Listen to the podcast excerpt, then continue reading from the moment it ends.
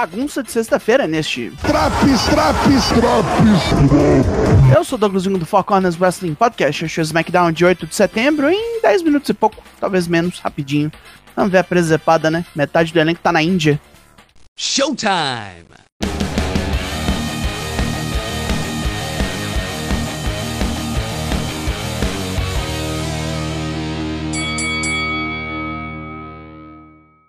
Como na segunda-feira, nossa abertura é um recap do Payback. E assim como foi o Raw, tem até abertura desse programa com outro rap ruim.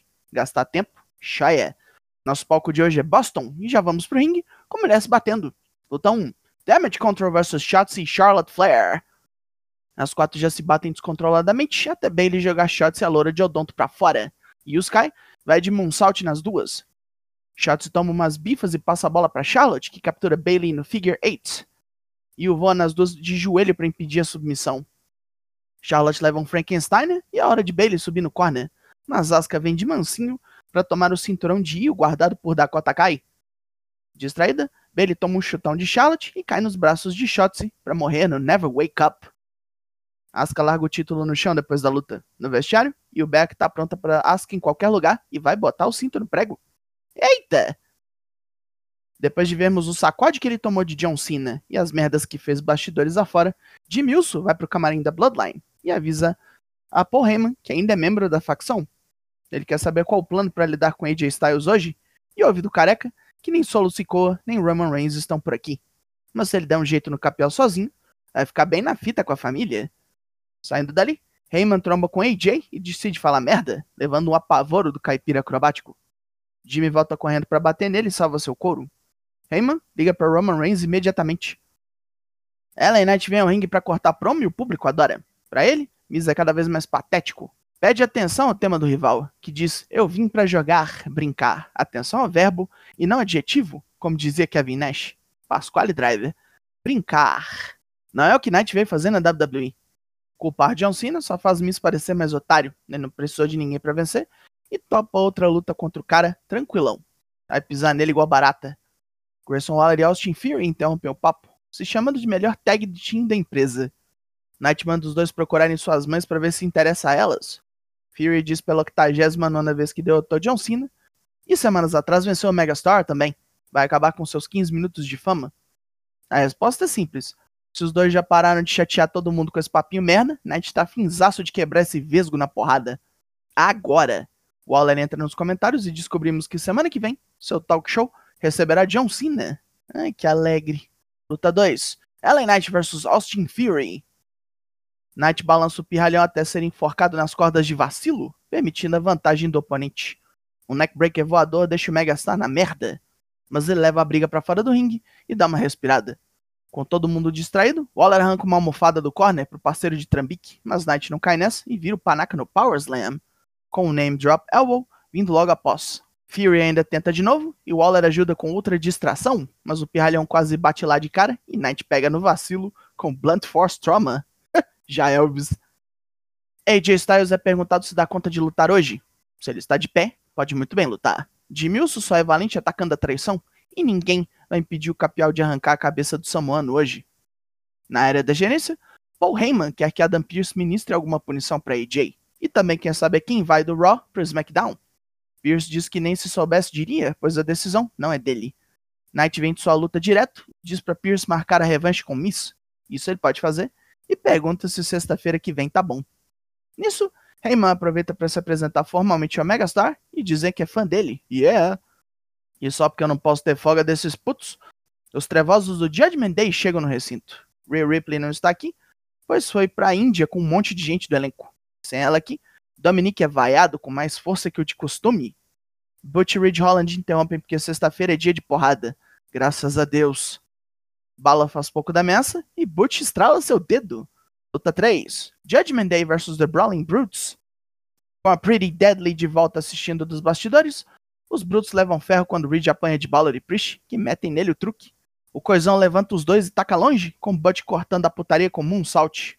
Agora é vez do demônio da Tasmania levar sova, e ele vira jogada com Draps em Priest. Ao tentar uma distração, Dominic leva um porradão no peito estilo Vic Vaporub, deixando a guarda aberta para um Sling Blade de em Butch. Ele escapa do pisão e toma uma bicicleta na cabeça. Holland corre para salvar o parceiro, Priest pega o grandão com South of Heaven e dá outro em Butch, que cai em cima de Holland. Balon não deixa a poeira baixar e executa com coup de. Bob Lashley e os Street Profits não deixam os góticos comemorarem. O Battletoad diz que a Bloodline tá em baixa e logo vai sumir, mas não é o Judgment Day que vai assumir o trono vago. Vendo que o resto da UC tá vendo bobagens na internet, AJ pergunta onde eles estavam quando ele foi atacado por Jimmy Uso. Anderson e Gallows falam que foi ele quem quis se meter com a Bloodline. Puto, ele manda os dois ficarem longe da luta dele daqui a pouco. Asuka chama Damage Control toda de otárias, pois esqueceram dela. Sua revanche pelo título nunca veio.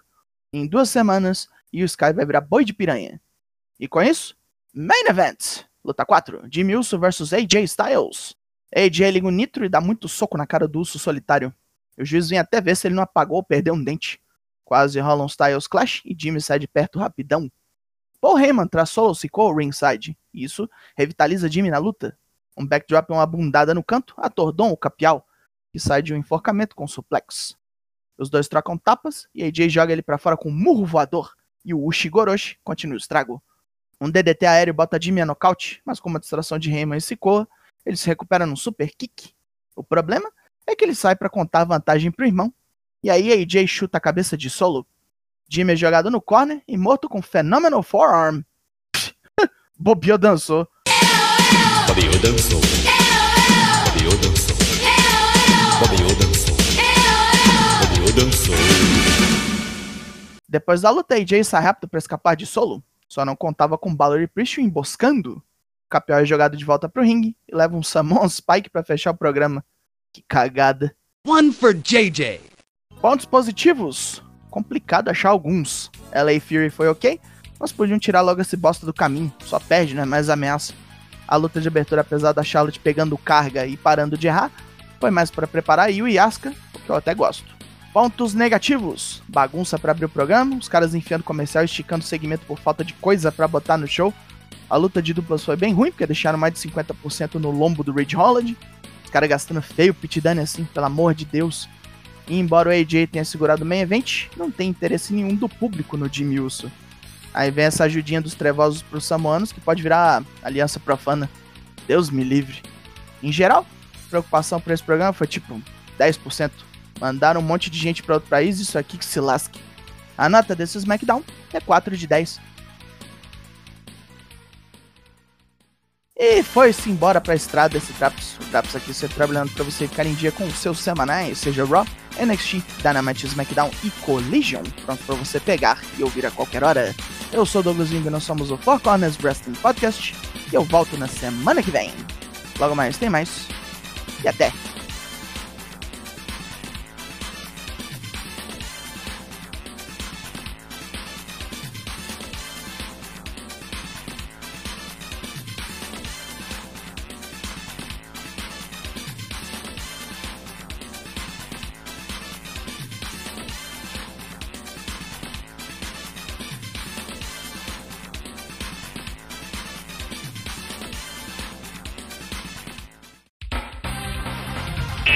マヒー。